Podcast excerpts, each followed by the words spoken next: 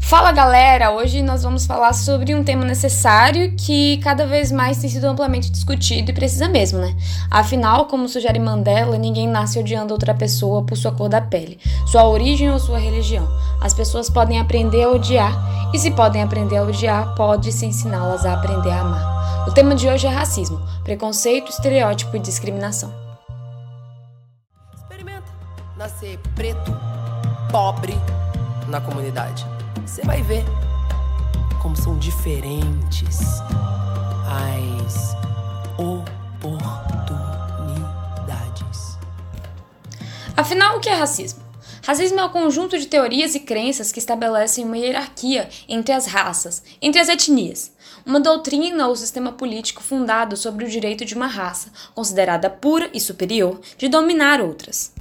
O conceito de raça, ele é historicamente definido a partir da própria ciência que buscava legitimar a escravidão no mundo, produzindo pesquisas científicas que discriminavam determinadas raças em função de outras, né? Raças aqui entre aspas. Hoje é ponto pacífico no meio acadêmico que efetivamente não existem raças humanas, mas sim etnias. No entanto, esse conceito, apesar de errôneo, né, o conceito de raças, ele apesar de errôneo, ele foi tão enraizado no imaginário social que ele subsidia uma série de situações de discriminação de grupos sociais. Então é importante falar que o racismo não é voltado apenas aos negros também, né? Mas é qualquer ato de discriminação de grupos étnicos. O maior alvo do racismo em escala mundial, poderia dizer, é sim aos grupos negros, à população negra, devido ao lugar a que foi imposto posto de subordinação, né, dessa, desses povos numa perspectiva histórica mesmo, né? Já que a escravidão e a consequente marginalização dos povos negros aconteceu realmente numa escala global. Bom, no Brasil não foi diferente, né? É, após a abolição da escravidão, é, os grupos negros eles foram terrivelmente marginalizados. É, eles tiveram seus direitos cerceados, não tinham direito à alimentação, à moradia, saneamento básico, à saúde. Bom, não tinham direitos, né? Direito ao voto, por exemplo. E eles também sofreram uma tentativa de homogeneização racial e cultural, né? Uma tentativa de embranquecimento da população.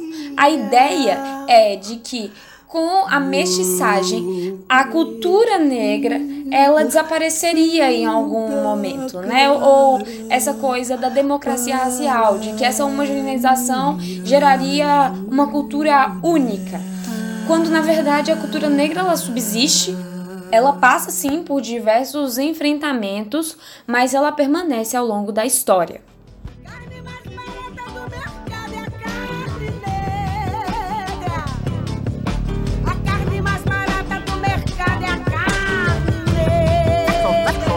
Que vai de graça pro presídio para debaixo do baixo. E vai de graça pro subemprego e pros hospitais psiquiátricos.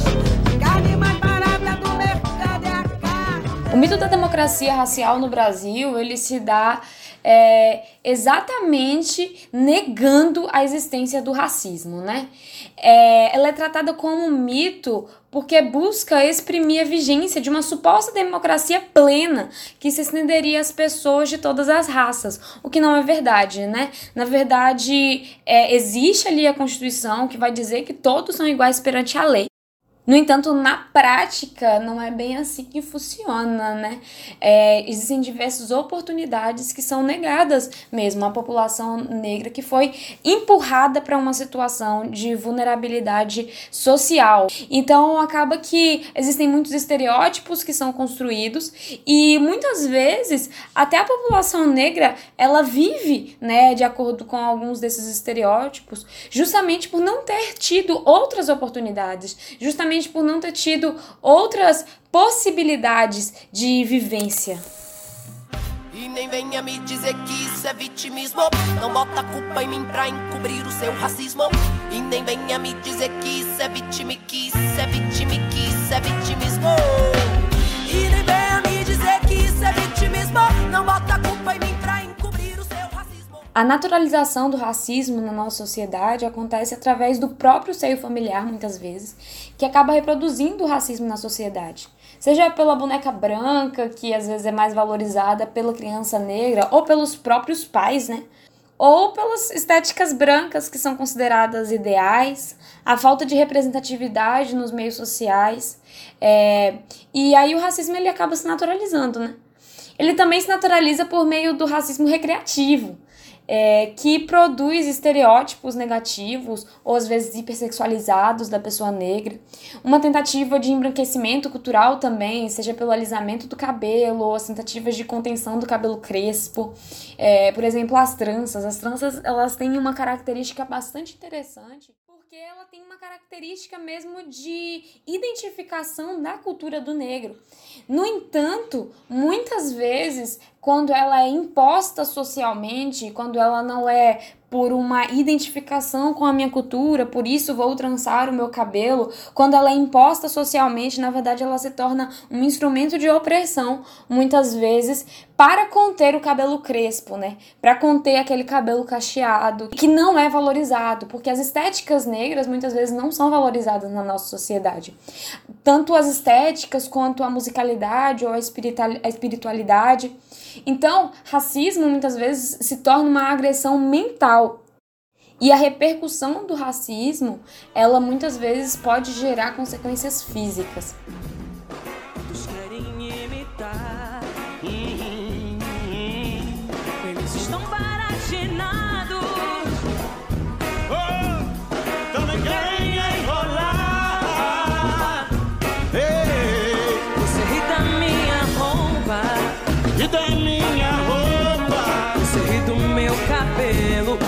Isso faz sentido. meu cabelo. Você ri da minha pele. Ri da minha pele. Você ri do meu sorriso.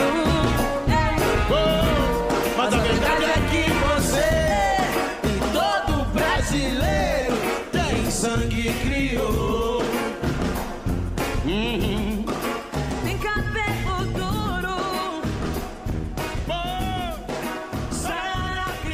Como exemplo de, de agressão mental provocada pelo racismo, é, eu posso citar a depressão, ansiedade, angústias, isolamento, culpa, medo, vergonha, solidão, desconfiança, dificuldades nas relações sociais e afetivas, dificuldade de aprendizagem muitas vezes, baixa autoestima e quando isso vai ganhando uma escala cada vez maior, cada vez maior na vida do indivíduo, é, pode até provocar o suicídio.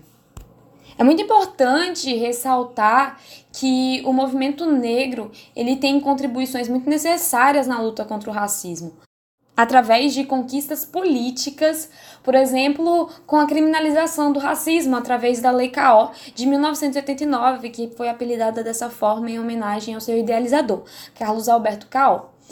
Outra conquista também é muito importante que se dá no âmbito da educação, que é a lei de cotas raciais, que garante vagas para o ingresso nas universidades públicas por parte dos integrantes né, dos grupos negros. É, é muito importante ressaltar que o movimento negro ele traz visibilidade para as lutas, é, para a luta do indivíduo, né? Porque o racismo ele, ele é algo estrutural da nossa sociedade, mas que tem efeitos na subjetividade de cada indivíduo. Por isso é muito importante o papel do movimento negro para trazer essa visibilidade para o contexto social e para a luta e para a dificuldade que cada indivíduo enfrenta no seu dia a dia, né? E ele faz isso através de manifestações sociais ou através da sua influência cultural.